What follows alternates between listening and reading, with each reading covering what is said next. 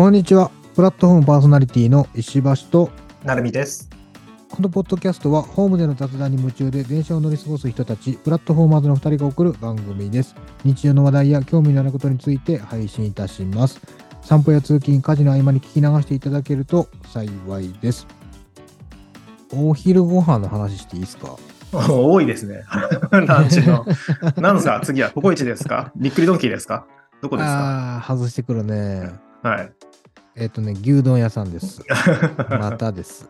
いやはいもう、でもそんなね、大した話じゃないんですけど、うん。あの、牛丼食べたくなるときあるやない？まあね、何年かに1回ぐらいの。あ、そう。私、うん私もう少し頻繁に起こるんですよ、それ。はい。はい。だいたい月に、まあ、1、2回は多分訪れるんです。はい。だから年間で数えたらね、12回ぐらい食べたくなるわけですよ。うん。で、牛丼どうしようそしてどこに行こうかなって考えたときに、まあまあ、大抵こう吉野家好きや松屋みたいなところに落ち着いてくるんですけど、はいまあ、牛丼が食べたいときっていうのは私も好きやか吉野家なんですよ。はい。で、こう、大盛りにしちゃおっかな。いや、卵は入れるよな、とか、こう考えながらね、はい。こう、駐車場に車を止めの、うん中に入りの、はい。で、注文するんですけど、まあ、牛丼自体は美味しくていいんです、別にあ。全然満足するんですけど、あのさ、両サイドでさ、うん両サイドよ、はい両サイドでカレー食べてたの。俺のはい隣のお客さんが。はい。まあいいんですけど、うんもう、あれ、ちょっと勘弁してほしいよね。なんかこう、カレー欲に負けちゃうじゃない。カレーってさ、は美味しいじゃん。あ。は匂いが、そもそも。あ。あはもう、すごい勢いで迫ってくるカレーがね、こあ。っちに両サイドからね。うん両サイドから。はでこっちは牛丼の気持ちでワクワクしてるのにさ、はいや、いいよ、みんな好きなの食べていいんだから、そりゃ。うんでも、あれはダメだ。みんな牛丼食ってほしいな。い。どうしてほしいの？もうそういう場になったら。どう、どう、どうなったんですか？結局誘惑にも負けなかった。誘惑に負けないかったっていうか、あれね、あの、僕が席座って注文した段階では両方来てなかったの。はい。ほんで、僕の牛丼が来る直前に両方カレーが来たのよ。ほうほうほう。あ、彼らはカレーを頼んだんだなって。そうはいそうそう。ほんならもうすんごいカレー、俺が牛丼が到着する前にすんごいこう匂いでね、カレーの匂いで、はい。いいいい匂いなわけですよ。はい。その後僕の牛丼が目の前に運ばれてきて。はいや、もう美味しいんですけど、そりゃ。ももう両両方美味しいじゃないですか。カレーも楽しみながら牛丼食べ え、そういうことじゃないの？両方美味しいってならなかった。んだよってなった。カレーにしときゃよかったと思わないもまでも、はいまあでもこう、カレーの匂いにはたまらんわ。もうゆ由来じゃん自分の牛丼の対するパッションがすごく薄れてしまってね。えええまあでもそういう意味でもカレーってすごいなと思いましたよ。牛丼屋であれ、カレー屋であれ、カレーははい素晴らしい爆発力のある食べ物だということを改めて認識しました。石橋です。ー、はい。それカレー以外の誘られるものってあるんですか？いや、まあそれはニンニクの匂いとかまさに最たるものだと思いますけどね。あーこう食欲をそそられる匂いってなったら焼肉とか、まはいあそのニンニクであるとか、あと焼き鳥の焼ける匂いなんかもそうですけど、うんうん。まあでもカレーは強いな。カレへー。ーうん、と思った。で、その翌日カレー食べに行っちゃうとかそういうことですか？その日の夜がカレーがいいなとか思ったりとかそういうこああ、でもね、どうだったかな？でもその、その近日中にね、多分家の晩ご飯カレーだったような気がする。んで、なんかすごい喜んだ気がする、俺。とああ。うん。えー、それぐらいカレーが好きだと。うん。俺、カレーが好きかもしれない。ああだって毎日かたカレー食べれるみたいな話前してませんでした？あ、したしたした。2週間はいけるね。うん。2, 2週間はやったことはあるあるっていう話でやって。まあ、ただね、これ、やっぱこう、ね、一人だったらいざしら、こう、家族と一緒に住んでるとね、やっぱ私だけのわがままっていうのがなかなかね、難しいので。うん。うん、実現はもう難しいですけど、2週間カレーで通すとか、そういうのはだ。もしかしたら家族も諦めてるかもしれないですよね。今夜何が食べたいって言ったら大体カレーしか言わないんでしょこの人ってなるわけじゃないですか。毎日食べたいってこと。ああ、いやいや、もうカレー以外も言うよ。餃子とか。ああと、あれ、あれ言う、あの、なんだっけ、あの、サムギョプサルとかね。あ。あでも、確かに、はいメニューの幅っていうか、ジャンルっていうのは、ちょっと少ないかもしれない。なんかこう、食べたいものって聞かれたときに出るのは、すごく幅が狭い気はする。あ逆逆に、うん。えっ、と、何食べたいじゃなくて、うん。何々と何々とカレーだったら何が食べたいって言われたらカレー選んじゃう。可能性はあるね、その他のうんメニューによってね。そういうことですね。じゃあ今日、今夜、あの、えっ、と、ご飯作るんだけど、うん。うん。えーすき焼きがいい、うどんがいい、カレーがいいって言われたらカレーを選ぶみたいな傾向が強いとかそういうこと？まあかもしれない。まあでも、すき焼きってなかなか言われないんで、すき焼きっつって誰も じゃあ、うどん、はい。えーうどん、そば、カレーとか。だったらカレーみたいなこと？まあかもしれないね。それはでも、その時の気分にもよっちゃうからね。でも、うん全部匂い嗅がされたらどれ食べたいって言われたらカレーになる可能性は高い気がする。うん。だその時はカレーじゃなくてあ、じゃあすき焼きって思っても、横でカレー食べてるやつが出てきたら、あ、うんカレーに寄っちゃうかなっていうことですかね。まあかもしれないねで、さっきの牛丼とカレーがそうだからね。まあまあ、まさにね。うん。そうかもしれない。でも、匂い、カレーの匂いって多分すごいんだよ、きっと。うん。だだそれって、その他でも言えることじゃないですか。なんか、カツ屋とか行っても、うん。カツ丼食いに来てんだけど、横でカツカレー食ってるやつがいたら、やっぱカツカレーにしときゃよかったなとか、そういうこと？うん。いやあ、良かったかどうかは分かんないんだけど、美味しそうだなっていう、こう、自分の口の中の味が、カツ丼になってて、カツ丼を頼んだにもかかわらず、カレーに横やりされた時にすごく影響を受けてるって感じだよね。ああ。ってことですか？じゃあ、あれですね、なんか、こう、細い路地とかでね、ちょっとずつカレーが置いてあったら、そっちの方に歩いていっちゃう。いやいやいやいやいや、何それ？ネズミ捕りみたいなやつ？そうそうそう。ついいつい、ついつい行っちゃうってこと、い、やいや、それはさすがに理性働くでしょ。どう、なんでだろうってなるよ。それああ、そうです。はい。はいじゃあ、自分なんですけど、はいはい。まあ、アパレル、服を買うう理由とか要素だったりとかの中に、はい。グッズを買うっていうのが最近自分の中ではちょこちょこなんかこう要素の一つとして上がってきてて、アパレルを買う理由でね。パーカー、パーカーとか。はい。買うときグッズ？そうです。番組グッズとか。ああ、なるほど。その、ノベルティというか、なんなんていうんですかね。あのー、オリジナルの、その、なんか、そうです、そうです。企画ものっていうか、企画ものの服とかそういうこと、そうです。まあ、一つは要素として、こう、まあ、えーとユニクロだったりとかね、無難なものは、まあ、無難に着こなせます。ただ、ちょっと、それって、むあちょっとこう、おしゃれ感を出す要素としてななのか、おしゃれ感っていうか、ちょっと違うもの持ってるねっていう、出す要素で、そういう番組グッズとか、あとは、えーアーティストのグッズみたいなところを持つっていう、例えば T シャツとか、パーカーとか、ってあると思うんです。はで、えーっと、まだ全然買ってないんだけど、何買おうかなっていうふうに思ってるものがあって、あ、はい。で、あとは、えーっと、ゆ金額とのご相談なのかなっていうふうに思ってるんですけど、うん。いくつかあって、一つは、えーっとね、ポッドキャスト、き自分がちょこちょこ聞いてるポッドキャストのまあ、パーカーを買うってなった時に、えーっとね、バイリンガルニュースっていうポッドキャスト知ってます？あ名前は聞いたことある、多分。はい、マミとマイクがやってるんですけど、もうね、はい。500回を超えるはい、モンスター番組、ポッドキャストなんですけど、はいはい。この番組グッズのパーカうん。ー、えー、と、えーもう一つは、ラビットっていう朝やってるテレビ番組があるんですけど、TBS で。はいはいはいはい。それのラビットのグッズのパーカー、うん。えー、と電気グルーブのパーカうん。ー、で、えー、と自分が好きなそのラジオ番組でエエレキコミックと片桐仁がでエレカタって書いていうユニットがあるんですけど、のパーカーみたいなのがあって、まあどれもまんべんなく、あまあパーカーか T シャツなんですけど、買おうと思ってるのは。はいはい。で、えー何買おうかな、どれを買おうかなというふうに思ってるんですけど、はい。ああ、全部買うわけじゃなくてってことね。どれがいいのかなってなってるのね。一番高いのは、うん。えー電気グループはいはい。のパーカー、うん、1万円を超えてきます。おおなかなかですね。そうなんです。で、まあ、それはもうね、あの、ご自身たちもオフセって呼んでるので、まあ、そこの、まあ、価値としてっていう金額でしょうね。印刷がうんぬんじゃなくて。まあ、かっこいいんですよ。はいはい。が、まあ、そのうち変えたらいいなぐらいですね。はい。で、えーっと、それ以外のラビットグッズ、エレカタグッズ、えーはいポッドキャスト番組のマミとマイケル、マイク、マイの、あの、バイリンガルニュースでいくと、どれが一番高いと思います、え？どれが一番高い？はい。パーカーで同じサイズ、XL。まあ、L か、XL。バイリンガルニュース。なんで、なんで？なんで？うん。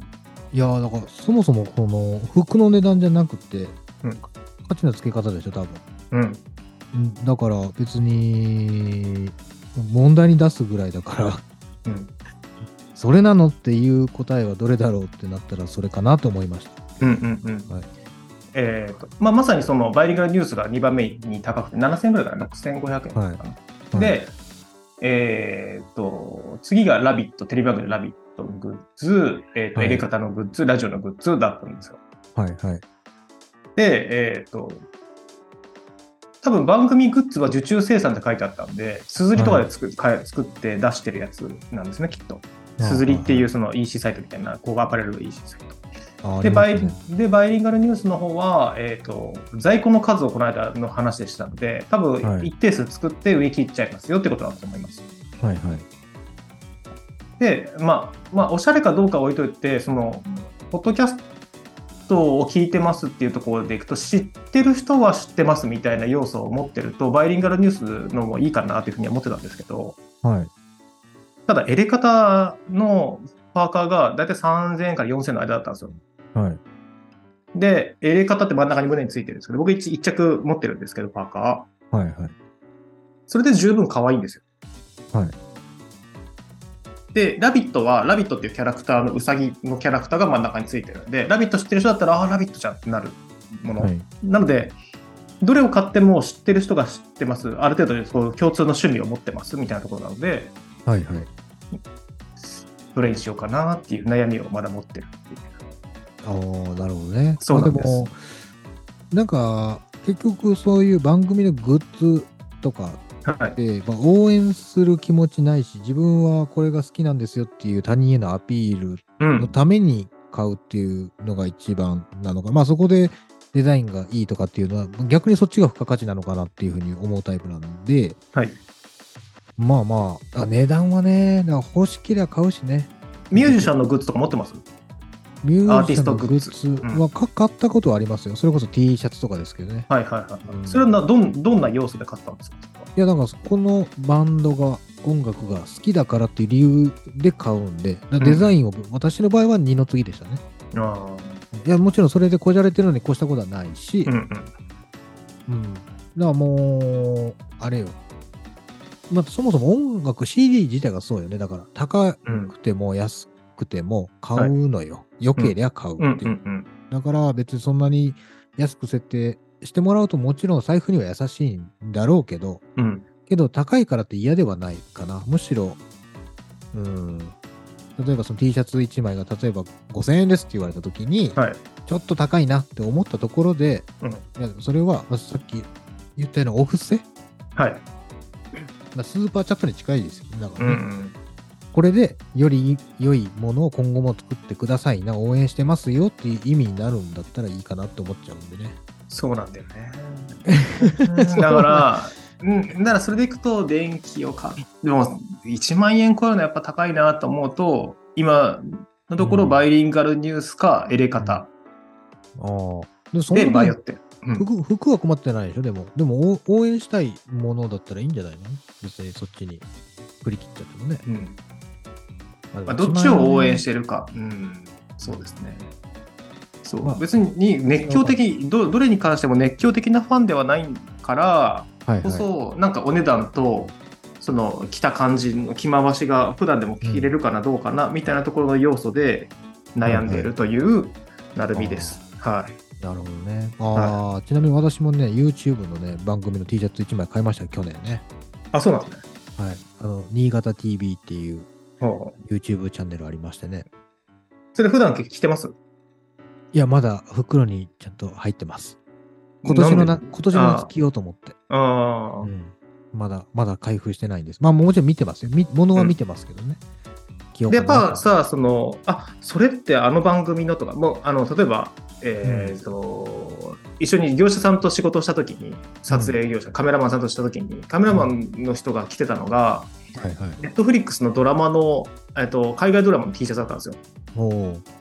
で、あれ？これストレンジャー、ストレンジャーシングスっていう番組だったあのドラマだったんですけど、これストレンジャーシングスの T シャツじゃないですか、そしたら、お、よくわかりましたね、嬉しいっす、みたいなこと言ってくれるのよ。ああ、はい知ってる人にだけ伝わればいいと思って来てるんです、みたいな感じで。はい。はいはい。で、まあそこで、あ、見てますよ、あれ良かったですよね、みたいな共通項が生まれるうん。といいじゃないですか。なんかね、そういうのって。そうね。まあ好、き嫌い分かれると思いますけど、まあ、会話の種にはなりますからねう。ん。うんそういうのはね、まあ、何着か持っててもいいかなと。その、しかも、ただ、その、おふざけすぎてるというか、なんかそういうのではなく、普段で普通にさらっと着てるんだけど、実はそうだったみたいなのが、持ってるといいなというふうに、持ってるといいなというふうに思ってますね。ああ。まあ、ちなみに、あの、すずりで、あれですよ。私が十何年か前に出したジープの T シャツは、一昨年ぐらいに売れましたけどね、1枚。ちょっとやります？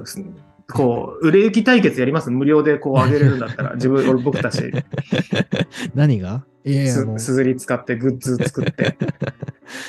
あれね、あれ一応、受注生産みたいな感じだからね。そうです。そうですうん。だからね、ああいうのってでも、売れたとて、その、うんビビたるものなんですよ、入ってくるお金って。そうよ。だってあれ、な何円以上プールされないと、まずこっちに来ないからね。うん。だから、一着売れたところ、一着売れましたって来たのがもうびっくりしましたけどね。それこそ、うんうんうん10年以上前に出したやつですよ。しかも汚い、へったくそな私のジープの絵なんですけど。だからいろいろその、えっ、と、手込む人とかは、ベースで店をた作りますと、自分たちで決済も含めて。はい、はい。ベースで作るんだけど、その中で売れたものみたいなのは、これは、すずりで作って送りますとか、これは、えっ、と、自分たちでハンドメイドして送りますとか、はい、っていう感じで、こう、うまくね、EC サイトを運営してる人たちもいますけど、うん。そこまでね、りあの余力がないから、そうね。うん、なんかそういう、まあ、お遊びじゃないけど、番組グッズ、まあ、売れた分だけ、まあ売れたらいくらかが入ってくれば、何百円チャリン化されればいいかなぐらいな感じのノリで、こうやってみるのもいいかもしれないですね。まあ、そうね。うん。まあ、気が向いたら。はーい。今回は第58回目の配信です。今回は昨年も行ったベストバイをテーマにしていこうかなというふうに思います。題して、2022年度ベストバイ。それぞれが昨年購入したもの、ことについて話し合おうかなというふうに思っております。というところで、今年もやってまいりました。はい。はい、ベストバイですっていうところで、まあまあ、多分言い始めたらずっとキリがなくなくいくと思いますので、えええっ、と、まずさらさらっと言ってきますか、石橋さんの方から。まあ、そうですね。まあ、あうの、ん、どうでしたこのの1年？結構買いました？いや、全然買ってないんですよ、今年、私。はい。はい。だから、昨年の時はね、多分、引っ越しだなんだのタイミングで結構いろんなもの買ってたと思うんですけど、そうですよね。そうそう。だから、あれを、もう本当、二品だけ紹介してもいいぐらいの感じですよ、私は、ね。あー、うんあ。共通項でいくとあれですね。僕も Mac 買いましたとか、それですよね。ベスベストバイかどうかまだ今使いかけてますっていうところですけど。ああ、うんそうそうね、そうね。だから去年ちょうどね、それ私買って、で、うん今もなお使い続けてますけどね。どうですか？使い勝手というか。いやー、便利ですよ。確かに。何に使ってるんですか？でもう使い方は変わってないですよ。その、ポッドキャストの編集してることと、うん。で、あとは、あれ、まあ、仮に例えばこう、レコ、録音する際に持ち出すんであれば持っていくことになるでしょうし、うんうんうん。もしくは、あれね、こう、まあ仕事で若干使ってたりとかね、うん直直接的にはないにしろね。でメモ代わりにこう、まあでメモ帳はよく使うね、だからね。えー。Mac である必要はないかもしれないけど、うん。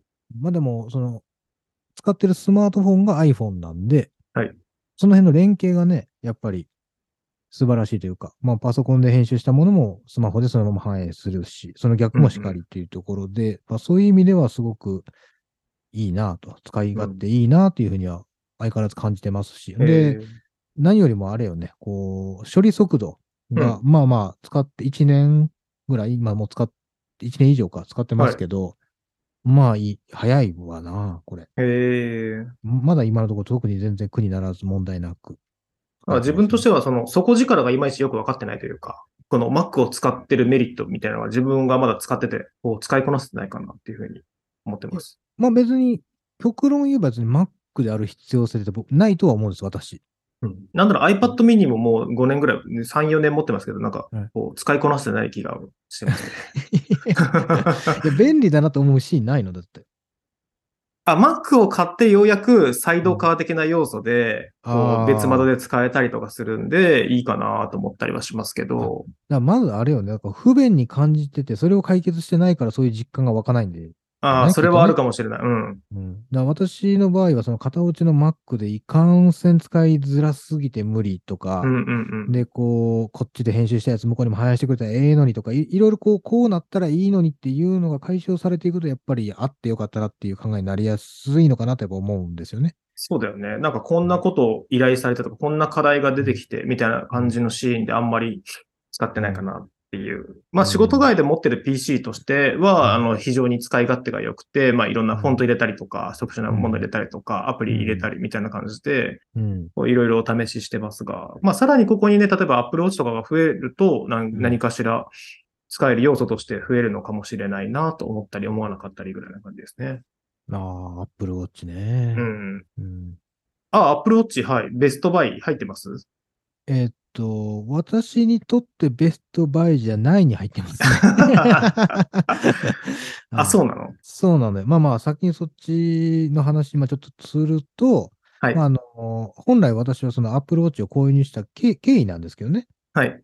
まあ、あの、まあ何回かこのお話の中でね、してきうんうんうんたその睡眠に関うん早寝早起き、どこまでこう、なんていうのかな、数値化できるか、みたいなところでそもそも購入したんですよね。うんうんうん。で、それ以外の、まあいろいろできる、まあ例えば通知であったりとか、はい。あと、さっき言った連携もそうですけど、それは僕二の次やったんですよ。とりあえず睡眠が測り、測りたいっていうところで買いましたと。はい。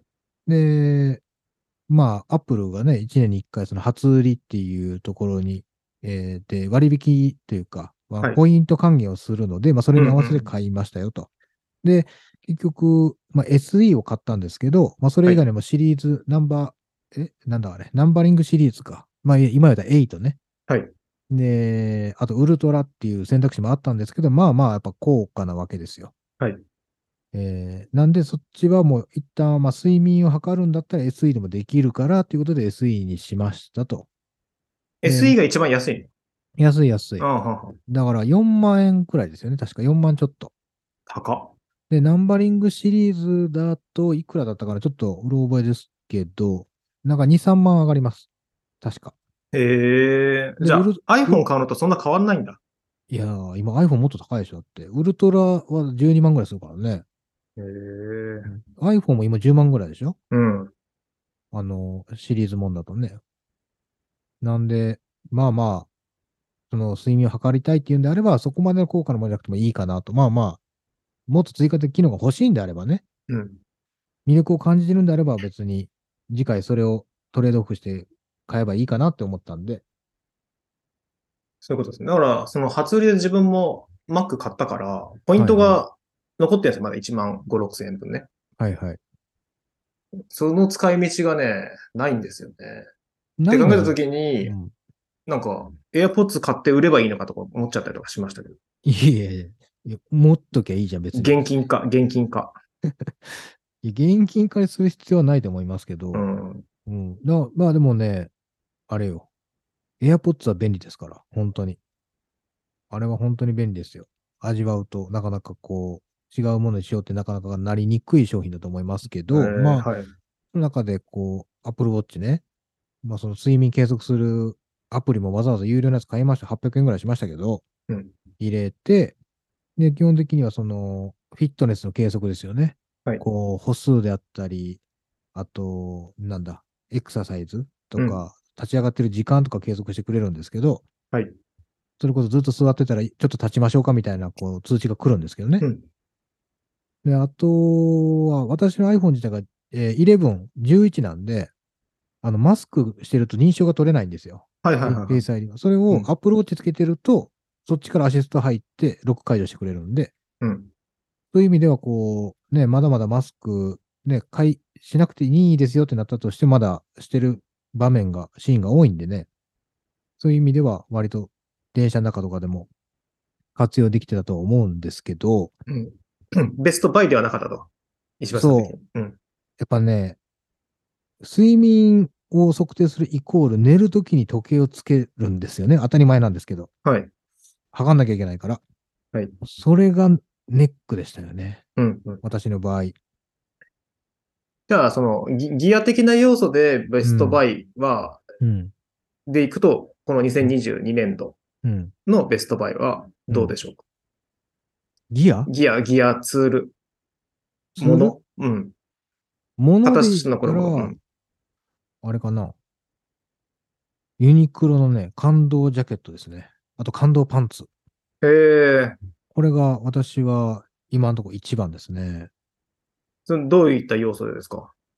いや、まあ、そもそもこう2021年に遡るんですけど、はいあの、私ね、あのーシャツあるやん？シャツ。ワイシャツとかのシャツ？ワイシャツ、カッターシャツ、はい。ワイシャツ。あれ、ね、それが長いのあんま好きじゃないんですよ。はい。で、手首出てほしいのね。なんならはい時計をこう、なんていうの、シャツめくり上げなくても時計見えるぐらいのちょっと短めのシャツが好きなんですよ。はい。はい。で、そのシャツに、えー合わせて、まあ自分の体型に合わせてジャケット、スーツを着ると、基本的にこう、シャツが出ないのよね。下うんから。うんうん。ジャケットからね。うんそう、出ないの。だからちょっとうん七五三感出るのよ。はいはいはいはい。だから可能であれば袖だけ短くしたかったのよ、ずっと。ジャケットの？そうそうそうん。う。で、まあ解決方法としては、まあ別にオーダーすりゃいいんですけど、そうですね。うん。高いじゃない。はい。オーダースーツってさ。はい。まあピンキリだと思いますけど、まあ少なくとも2、3万じゃ買えませんよって話じゃない。はい。はいなんで、2021年の時に、あの、ユニクロの、あのーなんだっけあれ。セミオーダーみたいなやつ？そう、ストレッチウールジャジャケットとか、パンツとかなんか、まあそういうちょっとセミオーダーできるスーツみたいなのが当時あったんで、はい。計測してもらって、で、袖短めがいいんですよみたいな話を店員さんとして、結局はい計測してもらって、注文して買いましたと。うんやっぱ袖はちょっと短くなってて、はいで、よしよし、これでええわってなったんですけど、その、それをセットアップで買うと大体ね、2万円ちょっとするんですよ。ほうほうほまあ全然それでも安いとは思うんですけどう。、はい。まあただ、もっとね、こう、じゃあそれを定期的に買い続けれる方はそんな予算はないんで、うん。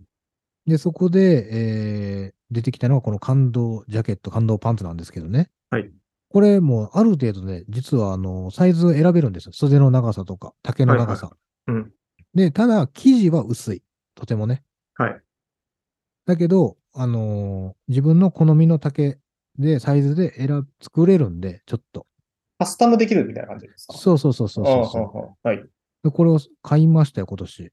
えー、で、結果どう？良かったってこあもう全然いいです。ただね、冬はちょっと寒いね。生地薄いから。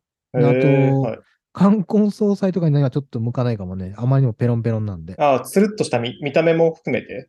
うん、まあまあ、しっかりした、まあ、見る人が見りゃわかんじゃないかなと思いますよ。ただ夜じゃうあ、お通夜行くときにそこ誰が気にすんねんっていう話でもあるんですけど、うんうんうん。まあただ、そういうしっかりしたものではなく、どちらかというと、こう、なんていうかな、ガシガシ切れるというか、で、ストレッチ素材も効いてて、割とこう、なんですかね、ラフに着け着れるスーツっていう意味では全然ありかなと。だか感動、どの部分が感動なんですか？あれ、伸縮じゃないかな、多分。あと、洗濯もできるの、洗濯。すごいですね。すごいすごい。ウールじゃねえもんだって。ウールライクだから、これ。うん。うん。だから、そういう意味では、なんていうのかな。つ、作業、スーツっぽい作業着みたいなもん、なんか一時売ってたじゃん。なんかあ、はいはいはいああれになんか印象としては、それ、そういうのにちょっと近いかなと。うん。撥水的な要素もある。水を吸わない。そういうわけじゃない。うん。それはどうだろうね。素材がでもポリエステルかなんかだから、まあそんなにう、んうん。そんなびっちょんびっちょんにはならんと思うけど、あ、じゃあ今後もう一着二着持っててもいいかな、みたいなことそう、だからうんそこで、あれなのよ、まあサイズが決まったからうん、自分の中でそ袖の長さとかっていうのをうん2020年で買って分かったから、今それに準じて、こう、なんていうの、買い増しするときはもうユニクロで 揃えていこうかなって思ってますけどね。ユニクロ恐ろしい。驚異的ですね。はい。そうなんだよ。だって、あれだぜ。これ上下で揃えても1万円ちょっとだからね。うんうん。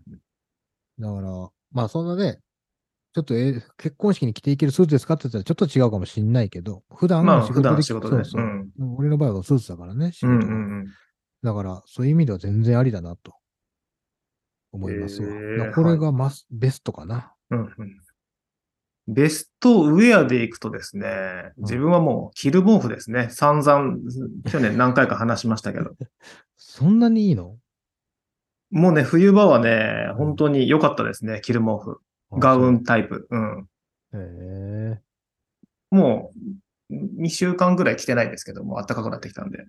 まあもうさすがに暑いやろね。はい。で、えっ、と、ベストまではいかないけど、無印のガーゼタイプの、えーパジャマみたいなのがあって、はい。はいはい、で、それを着てますね。チェック、チェック柄のやつを着てますね、今は。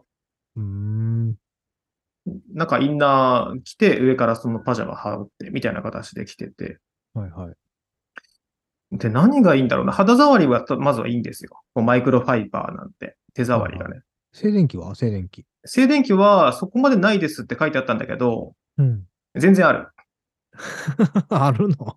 全然ある。俺苦手なんやね、静電気。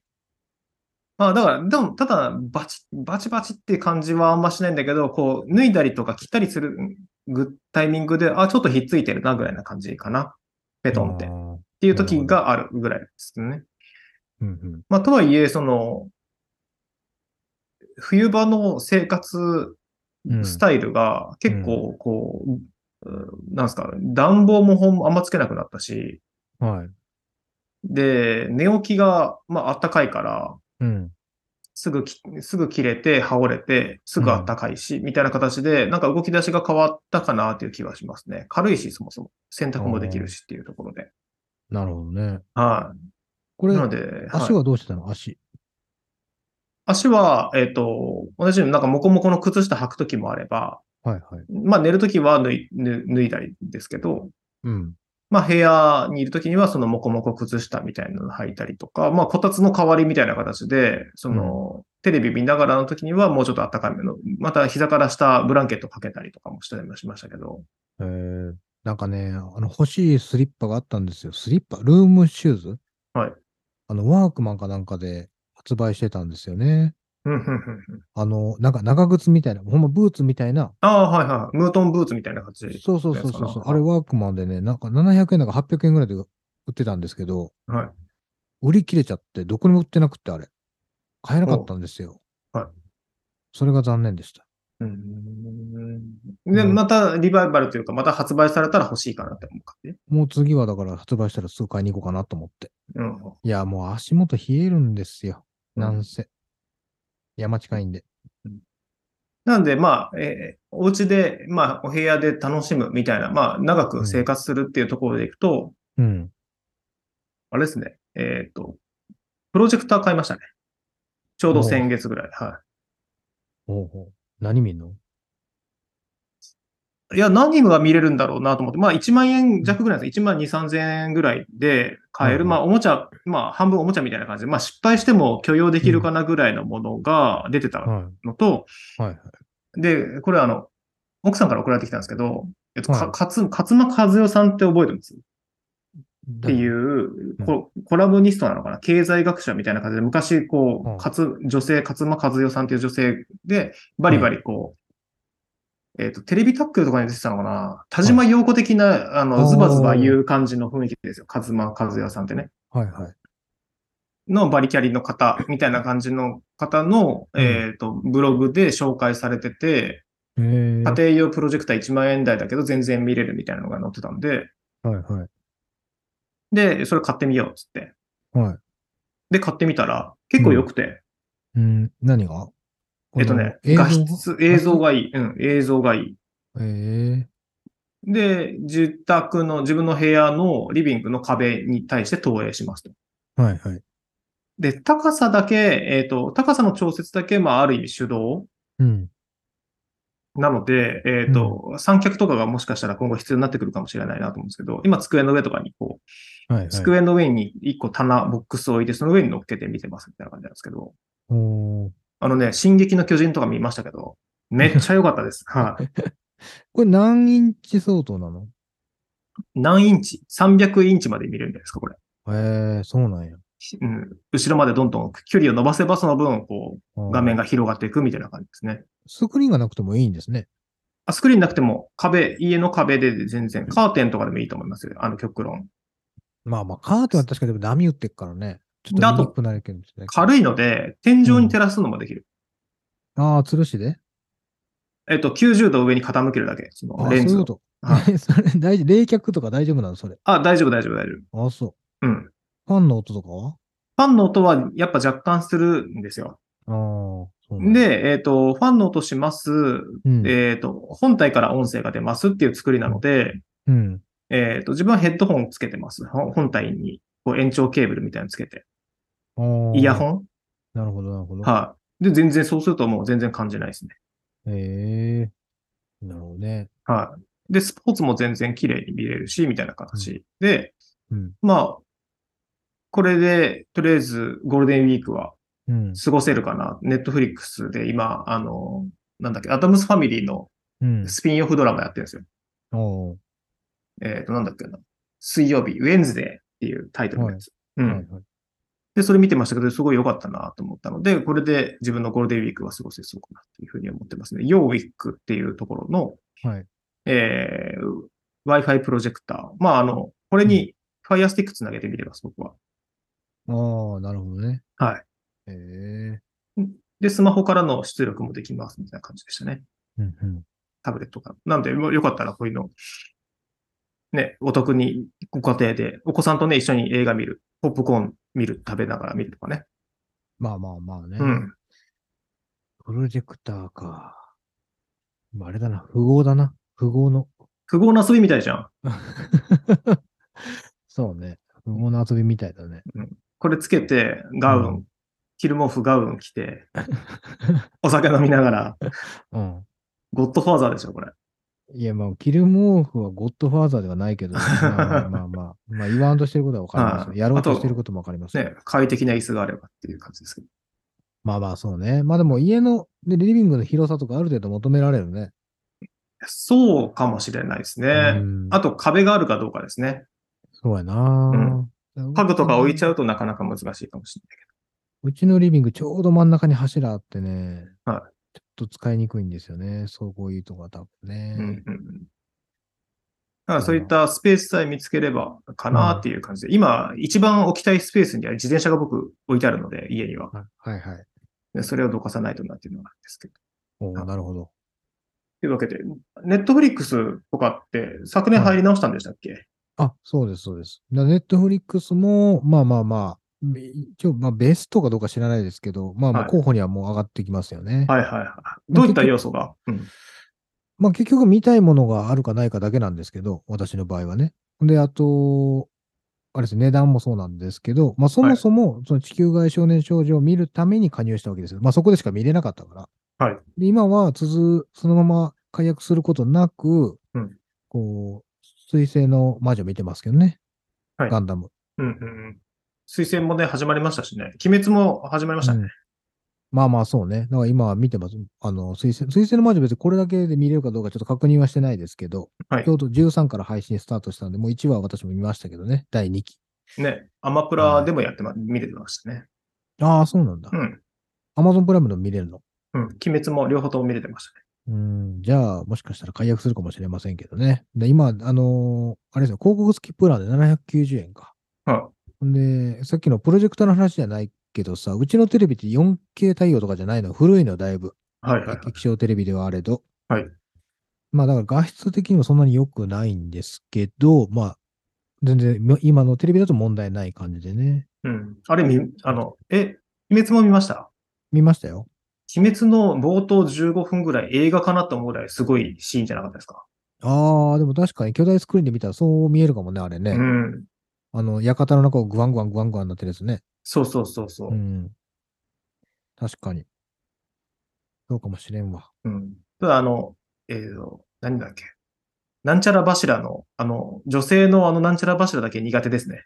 なんとなく。なんか恋柱だっけあ、そう、そんな、そうそう。キャイキャイしてる人やな。キャイキャイしてる人、あとなんか、あ、その、何、ちょっとおちゃらっけシーンみたいなのが続くと、なんかもうやめようかな、切ろうかなって思っちゃったりするんですけど。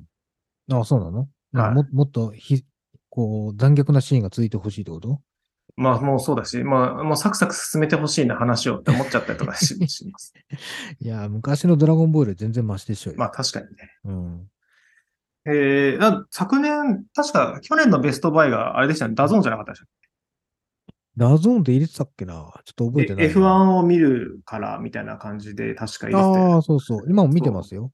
あ、そうなんですか？見てます、見てます。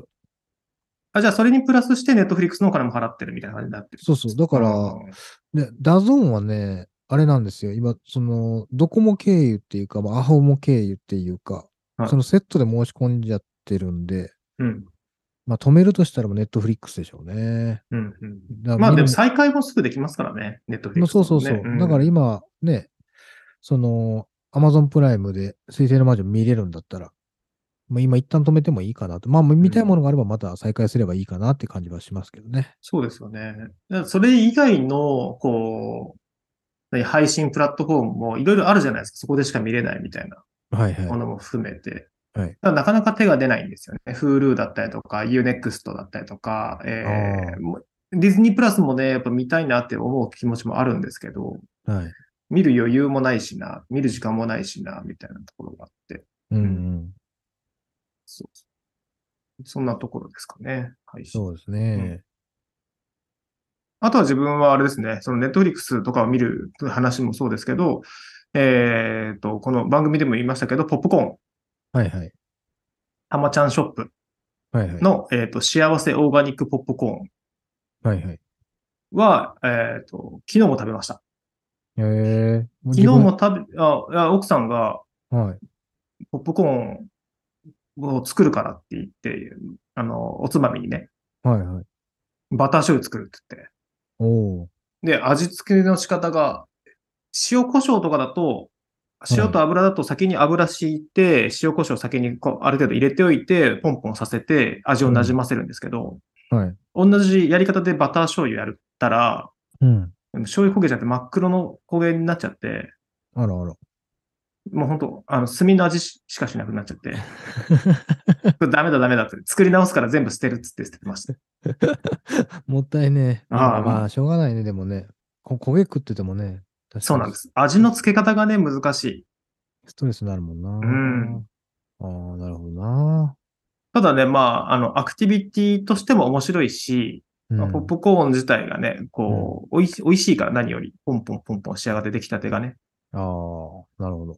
はい。もそういうので、あの、今回のアマ、アマゾンで楽天の、うんあの、お買い物マラソンで追加で買ってましたよ。大容量かなんかのやつ。あ、そうなんだ。もう奥さんも気に入ってるんだね、じゃあ。そうそうそえーもう僕はもうちょっと、まあ、行ったスーパーでいいですけどね。もうコ コーヒーのくだりと同じになっちゃうけど。う。うん。いや、これ難しそうなんだもんな、ポップ。あの、ほら、あれ、スーパーでさ、売ってるやつあるじゃん。あの、アルミホイル付きでさ、はい。あはい、はい。あの、膨らんでくるですね。うん。そうそう、外国人の人がわーみたいな顔してるポップコーン、はいガサガサガサガサ。ああれですら焦げるじゃん。うんうん。難しいんよね、ポップコーン作るの。なんかさ、あれ、あれってさ、うんこう、弾かなかったさ、カスみたいな豆がさ、あるじゃないですか。残るじゃないですか。あれ結構か硬いじゃないですか。硬い硬い。でもね、こっちのオーガニックポップコーンはね、うん。最悪そのままでもね、食べれる。へえ、そうなんや。硬くないの、硬いは硬いんだけど、歯が割れるほど硬いとかそういうのじゃなくて、へえ結構ね、良いですよ、これ。なるほどね。うん。で、なかなか、まあ、この、あの、またたまちゃんショップも紹介しますが、いろいろ、こうドライフルーツだったりとか、雑穀米だったりとか、うん。おつまみだったりとかも含めて美味しいので。ぜひ、はい、ごご家族で、ご家庭で、ぜひうんご検討あれっていうところかな。なるほどね。はいあじゃあな、まあ、共。通の趣味の部分でいくと、お酒でいくと、はい。ベストビールは何ですか？ベストビールですか？はいあ、でも、じゃあ頻繁に飲んだかどうかってとこですか？ではなくえ、頻繁に。に飲んだら僕だって、あなたはスーパードライでしょうし、僕は黒ラベルになっちゃうんで、印象に残ってる味も含めて。あーあったかな今年そんな飲んでないんですよね。でそれこそあれよ。あのー先日、ね、あなたにあの、お土産でさ、クラフトビールもらったじゃないああ、はいはいはい。あれ久しぶりのクラフトビールですよ、あれ。まあはおい美味しくいただきましたけども。い。バイツよね。しかもね。だから、全然買ってないんじゃないかな、クラフトビール自体を。えー、あ、じゃあ別にクラフトビールに問わなくても、うんベスト、ベストリカーでもいいよ。ベストお酒。ベストアルコール。うんもうスーパードライになっちゃうかな。えー、この間のトリプル生でもないってこと、だから、まあ、た確かに美味しいんだけど、なんか結局こう、お酒ってさ、こう、なんていうの、飲んでる量はまあ置いといても、やっぱそれどれだけこう、リピートしたかみたいなところが、自分の中ではやっぱりその、やっぱり好きなんだなみたいなところがあるわけじゃないですか。はいも。しくは、こう、またこれ飲みたいなっていう感覚をちゃんとずっと持っていれるかどうかってところだと思うんですけど、はいはいはい。それがね、ちょっとお酒に関しては弱いかなとても。これを飲みたい。あ、あれだね。買ってないけど、はいもうそろそろあれ飲みたいなと思ってます。あの、なんだっけ、オレンジピール入ってるあのビールなんだっけ？いあ、ブルームーンかなや、あ、ブルーもそもそうだけど、もう一個あるでしょ。なんかもうちょっと、なんだっけな、名前が、ど忘れしちゃいましたけど、えーっと、あの白い、白いラベルで模様入ってるやつ、な名前なんだっけな？えええっ、と、あ、ヒューガルデンだ。ヒューガルデン。あ、ヒューガルデンね。はははそうそう。あれ、近くのね、スーパーかなんかに売ってたから、ああ、もうぼちぼちいいかもなってちょっと思ってましたけどね。はいはいはベストバイではないですけど、これからなるかもしい。れない。夏。ね。うん。そうそうそうそあ、そう。まあ、だから今日、去年これぐらいの時期に飲んだ僕もその爽やかで、あの、これは缶のおしゃれさも含めてう。良かっったなと思ったのが、ファーイースト、ファーイーストブルーイングっていう、あの、山梨かな。た。うん。まえっと、もともと東京でやって作ってたんですけど、あの、お水がきれいな土地にっていうので、山梨かどっかにこう移転したんです。軽井沢とかそっちの方に、えー工場ごと。それはオオンラインかなんかで販売してるんですか？じゃあ。でね、そん、そうそう、オンラインとかで買えたりとか、あと、えっと、ちょっとこじゃれた酒場とか、酒屋さんとかかな。あそうんのクラフトビールを売ってますっていうところだとあったかな。で、うん。やっぱりこう、その時のホップを使ってたから、うん。もう今は多分売ってないと思うんですよ。えー、なるほど。で、ファーイーストのホップフロンティアっていうジューシー IPA っていうのが、また多分今年版としてまた出る可能性はありますけどね。おー、なるほど、なるほど。ああ。っていうところでね、美味しかったな、このホップフロンティアは。なんか、インスタ、自分の写真の履歴だったりとかを、うん。を漁ってて、洗っていって、こう、あ、これ美味しかったなと思ったのはまさにこれでしたね、ファーイースト。これもう、外でキャンプ中に飲むとかも含めて、すごいいいお酒だと思います。おーキャンプな。キャンプしました？キャンプ。キャンプは、でもベランダ飲みですね。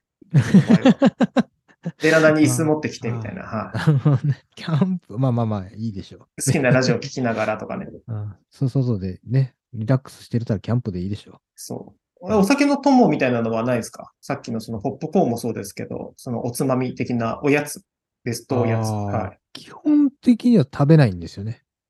そんなに食べない。ああ、でもそういう意味ではあれよ、よく食べたのは、あれやね、クラフトカルビーのね。うん、散々買ってましたもんね。はい。そう。ベストバイじゃないの？あれは。あれベストバイだね、そういや。よく、よく買ってるもん、でも今も家にあるよ。買い続けてるもん。家にないことの方が多分少ないぐらい買ってるんじゃない？うん。月1回か2回ぐらい買って、まあまあそんなにね、いっぺんに食べきらないし、買ってもしばらく食べないで置いてる時もあるんで、うんまだ月1回ぐらいは買ってるね。少なくとも。うん。えやばいかもね、あれは。うん、そそうですよね。相当買ってますもんね。うん。だぜひ、こうね、期間限定と言わずね、なんかこう、レギュラー化してほしいっていうのもあるし、したらしたで買わなくなるのかなっていう気もするので、まあ一概にどっちがいいなんてわかんないですけど、あとは、あれね、あの、ドン・キホーテの、あの、プライベートブランドうん。のさ、アーモンド。アーモンド？うん素焼きのやつ？そうそう味そうそうそう。味ついてないやつ？そうそうそうそう。うんあれあれうんうんあれはよく、あの、リスみたいに食べてましたよ。へえ。ちょこちょこ。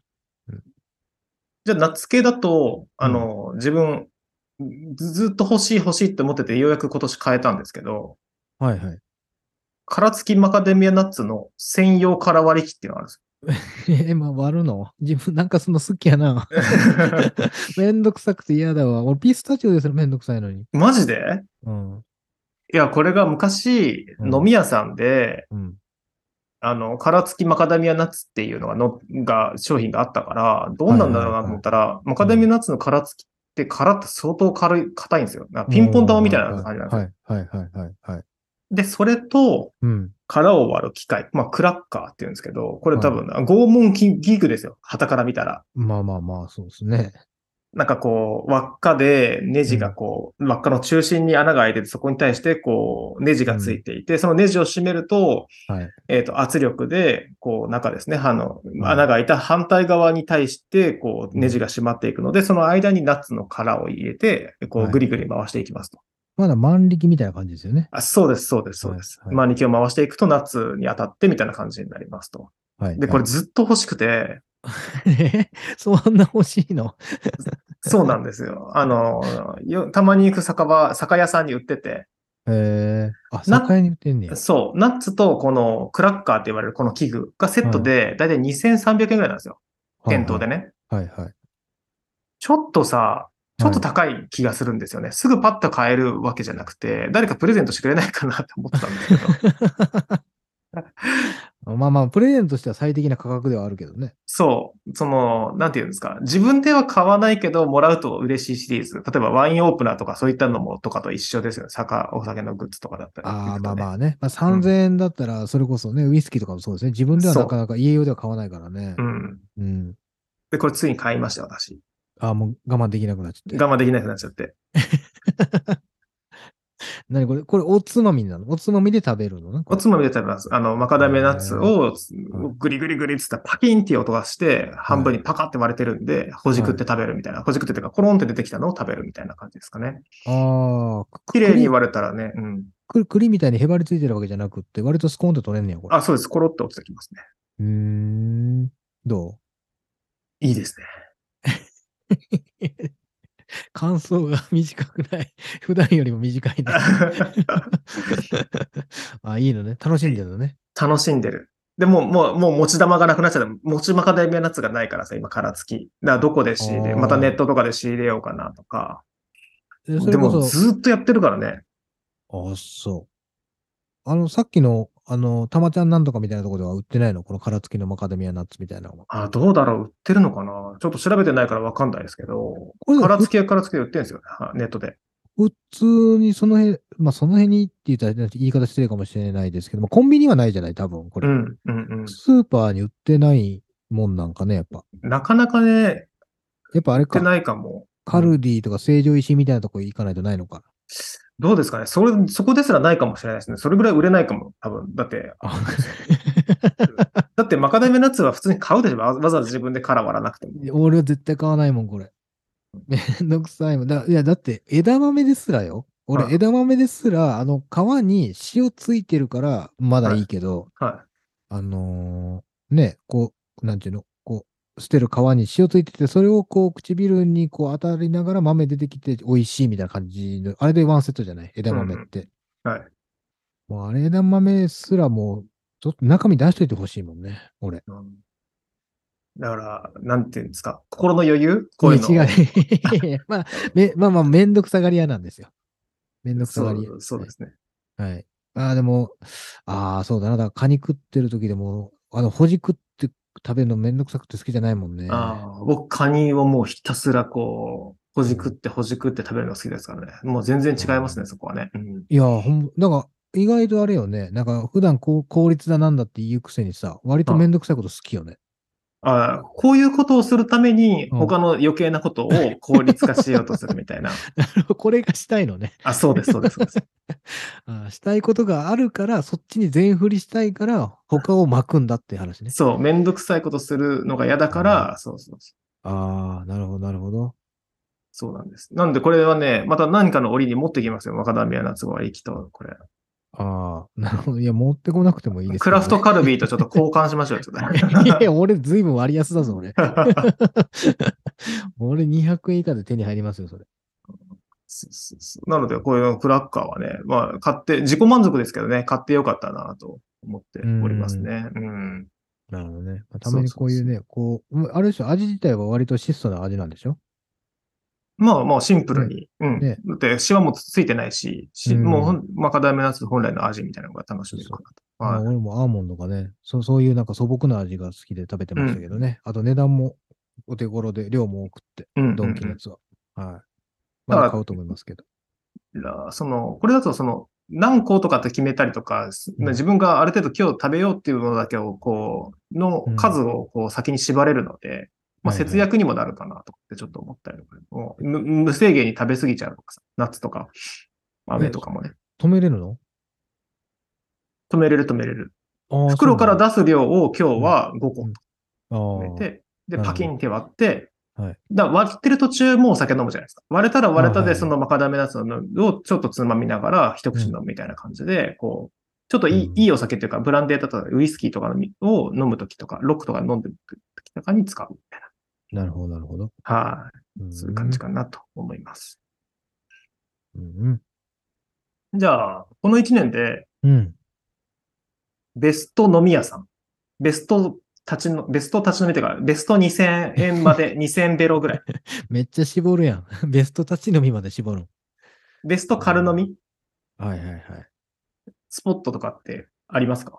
まあまあ、それこそ、あれですね。まあ場所はまず細かく言わないですけど、はいあのー前回、ね、あの、なるみさんが出張で関西来てはったじゃないですか。はい。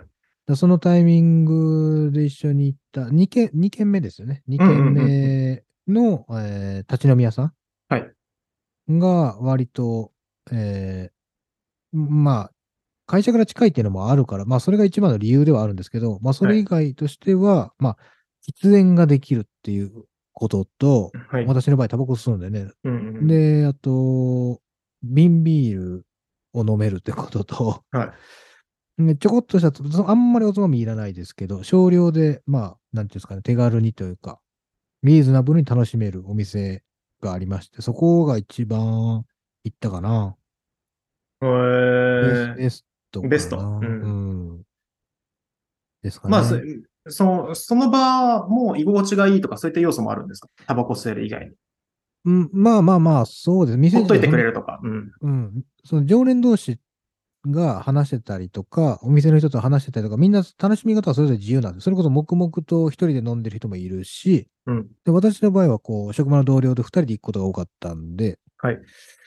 まあその場合は二人で喋ってるんですよね、勝手に。だから、うんうんなんですか、テレビとかも流れてますけど、はいまあ、好き勝手にできるあの空間っていうのは割といいかな。まあ、あとお手頃っていうのもあるし、駅にも近いしとかね。うんうんそれ以外にもあるんでしょうけど、あと、照明の暗さであったりとか。うん。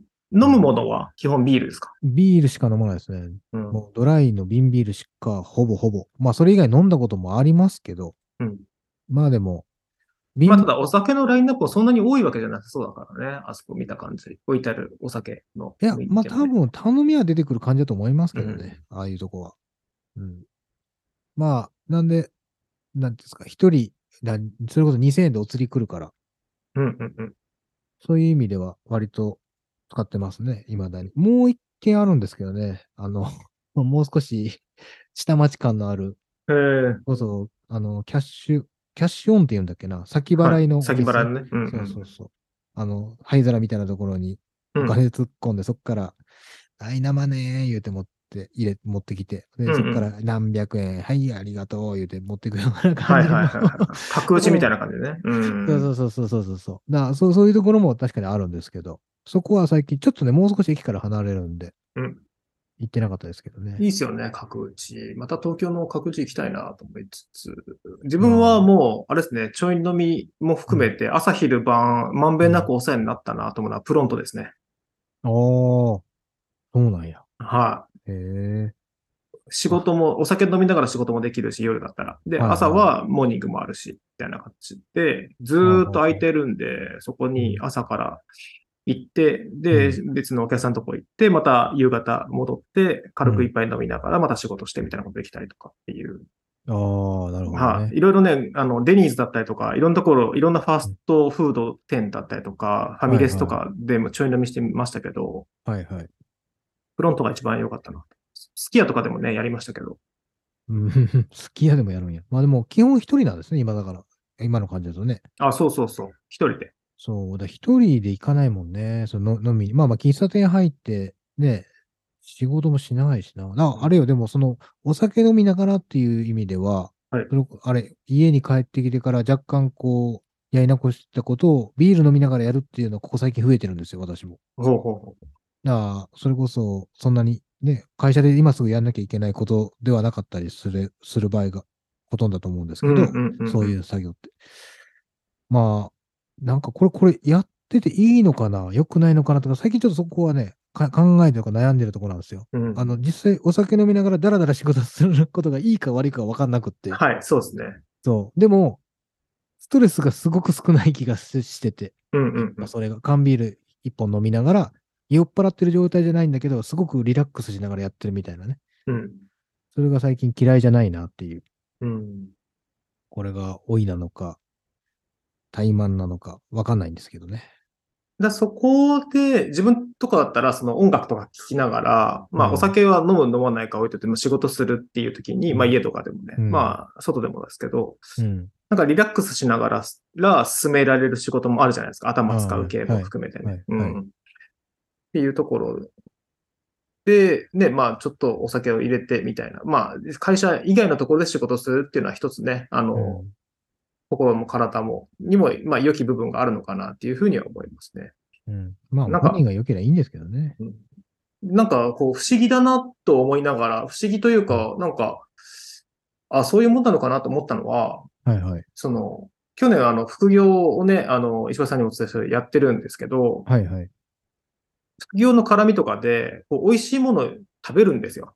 会食でね。あうなぎべ食べたりとか、何、はいはい焼肉食べたりとか思うんですけど、食べたんですけど、まあ、自分でお金出してないからなのか仕事だったからなのかわかんないですけど、このベストに全然入ってこないっていう。あ、それ多分仕事だからだよ。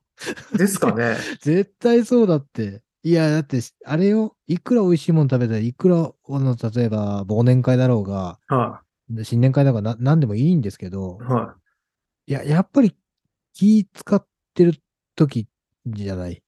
うん。こう、お客さんととか、まあ、それも、例えば自分のところの会社の同僚ならまだいた知らず、上司とかってなるだけで気使うからね、絶対入ってこないよ、それ、なかなか。よっぽど飛び抜けてないと。だってさ、一食、な、何、数、数千円、なんか一人、何、一万円までいくとかわかんないけど、みたいなディナーを食べたってたとしても、うん。全く記憶にないですからね。だ後に残らないと。というか。だ気心知れた人と同じ場所にいたらまた変わると思いますよ。うん。たとえ上司であってもね。まあ、あとは喋る内容だったりとか、うんそういったものと、やっぱその、ご飯だったりとかね、食事っていうのは絡んでくるのかなと思ったし、で、そういった意味で、その、うん。何、ランチにしてもね、その、ちょい飲みにしても、まあ一人で行くことによって、まあうんその場をどうやって楽しむかも含めて思い出に残っていくのかなっていうふうに思ったし、で、うん何より自分がリラックスするからね。まあまあそうね。うん。そうかもしれない。だからもう必死のパッチで焦って納期間に合わせなあかんみたいな感じで、うん仮にそのプロントでお酒、お酒そういう場合は飲んでないかもしれないけど、はいはいはい。仕事してたら多分いい思い出になってないかもしれないしね。うん。うんそうなんですよね。だからね、その店の空気だったりとか音楽も含めて、と一緒に、うんまあそれも含めて、ね、そのお店でお酒を飲む価値だったりするのかなと思ったりすると、うん。やっぱりどんだけ高いもの、美味しいもの、美味しいと言われるものを食べても、記憶には残らないものなんだねっていうのが今年の一つ気づきかなっていうふうに思いましたね。ああ、なるほどね。うん。だそれがね、家族と行ってたら、あの時に家族で行ったあれみたいなのもあるかもしれないわけじゃないですか。あはあ。それはそうかもしれん。そんな感じですかね。はい。まあまあ、そんな感じで、えっ、と、ベストバイをお送りしてきましたが、2023年度、これがベストバイになるだろう、こういったことをしたいな、みたいなのってあったりしますか？ん？その予測ってこと？予測。予測か。どうだろうな。でもこの、未だにずっと使い続けてるボボールペン、ユニボール1、はい。F？もうこれはなかなかすごいね。未だに、あの、不動、不動ですか？不動、あのーあなた一回、桜クレパスの ID、ボール、うん、ボールサイン ID プラスね。そうそうそう。あれも買って使いましたけど、はいいもう、なんなら今朝もちょっと試し書きしましたけどい。ね。はいはいはい。最近で使ってなかった。いや、もう全然軍配はもうユニボール1に上がってますからね。へえ、そうなんです。うん、まあこれもね、あなたが私にお勧めしてきましたけど、うん。これ不思議よね、ほんまリフィルは一緒で、側が違うだけでこんなに掛け合い値変わるんだっていう感じがすごいわ。ああ、確かにね、そうですね。ううん。だから中身入れ替えて、ね、使いまく、使いまくってますよ。もう手帳に、それこそジャケットに、あと日記に、うん。もう3本ずーっと毎日併用してますよ。また、あの、新しいタイプでしょ。ちょっと太いやつ。短くて太いやつと。ああ、そうなんや。うんそれ知らんわ。そうそうそう。へえ。わかんないいいのかな？などういった時、シーンでなのかわかんないですけど、また、あの、可愛らしい名前ついてましたよ。そのボールペン一本一本にね。なんかあの、コラボしてんの見たんよね。なんかヒーローアカかなんかのへえやつで。た、多分多分そうそれだと思うんだ、けど。それ普通のユニボール1じゃない？あ、そうなのかな ?F ついてたかな？結構いいね。値段してたんだけど。うーん。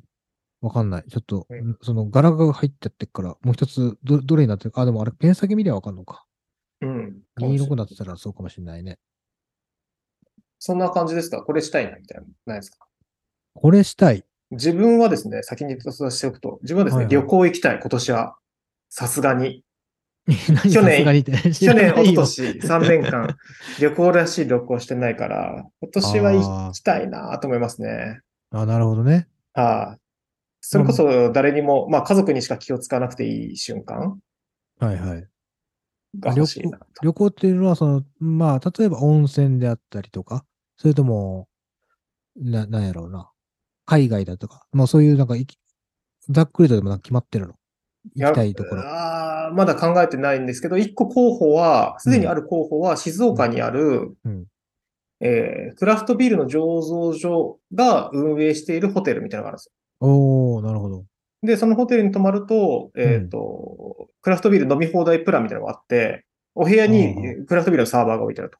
あ、それ前言ってたっけ？そういや。言ってたかもしれない。ねえ、うんそれいいねって。持ち船漁港っっていう漁港の近くにあるんですけど、持ち船漁港っていう静岡ね。ん。そこにはね、なんとか行きたいなというふうに思っています。で、そこで晩ご飯を食べるっていうよりも、なんかその周辺の近海で採れた地のものみたいなのを持って帰ってきて、そこのホテルのお部屋で食べるのがいいかなと思ったりとか。なるほどね。それこそスーパーでもいいから地元のね、うん。うんお惣菜みたいなこうてな。はい。っ それも一挙やんね。ていうふうにも思ってますね。でもやっぱあれよね、うんその、出張でちょこちょこね、地元い、地元というか、はい普段いるところから離れていくわけで、やっぱりその仕事で行ってると、そこまで跳ね伸ばした感覚にはやっぱならないよね。いやー、ならないですね。やっぱ仕事ですからね。どうかうんん、どう、うん。だからそこまでこう、そう、その、そこで何するみたいなアクティビティの方を優先するみたいな風になっちゃったら、もうやめようかなと。この仕事。てか出張する仕事を。